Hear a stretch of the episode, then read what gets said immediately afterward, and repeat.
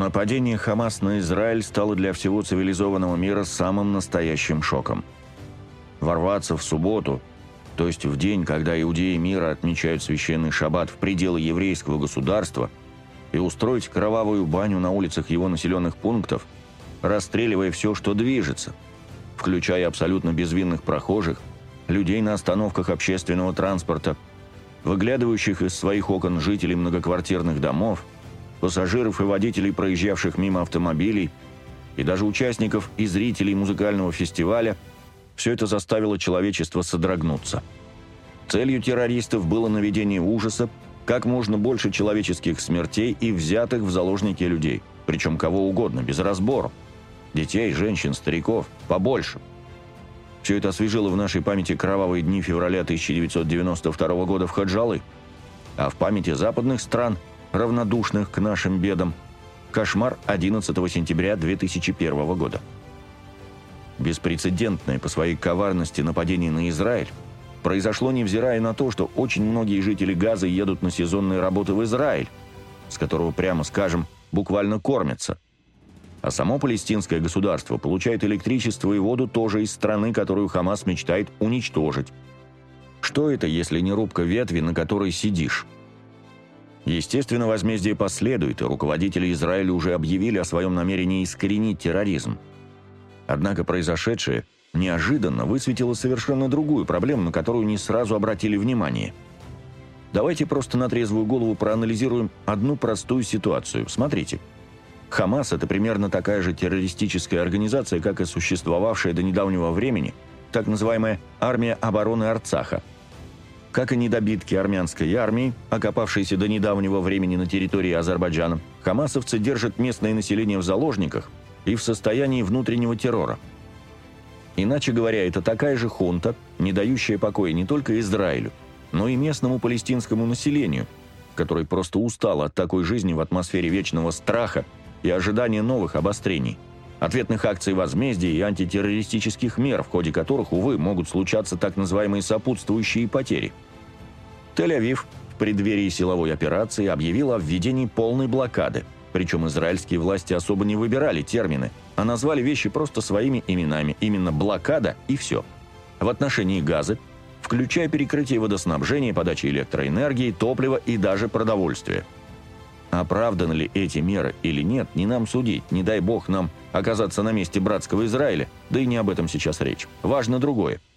Западные страны немедленно поддержали это решение Израиля. Азербайджан не блокировал зону временного размещения РМК в Карабахском экономическом районе, где проживало армянское население. Хотя, отталкиваясь от логики тех, кто сейчас решил ввести блокаду газа и тех, кто поддержал эту меру, имел на это не меньшее моральное право. Как известно, еще в дни проведения эко-акции по дороге Лачин-Ханкинди свободно проезжали конвои со всем необходимым для жизни армянского населения.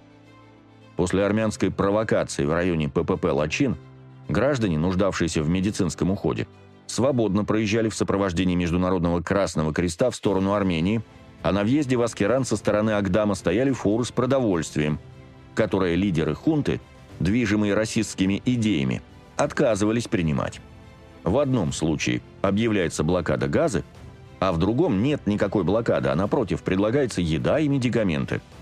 Но посмотрите, как неодинаково реагирует Запад на два кейса. Не просто не одинаково, но и диаметрально противоположно. Что только не довелось нам услышать в свой адрес все эти месяцы до проведения 19-20 сентября антитеррористических мер локального характера.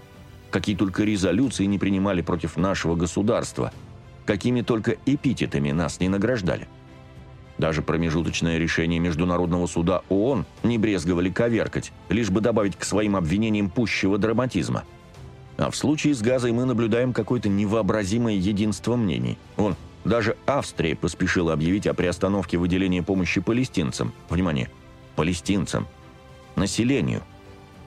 Кто-нибудь на Западе, еще недавно брыжущий слюной по поводу несуществовавшей блокады армян Карабаха, хоть заикнулся о том, какие беды придется теперь испытать простым палестинцам, страдающим не только от засилья у себя на родине хамасовской хунты, но теперь еще и лишенным продовольствия, электроэнергии воды. А ведь ситуации очень схожие.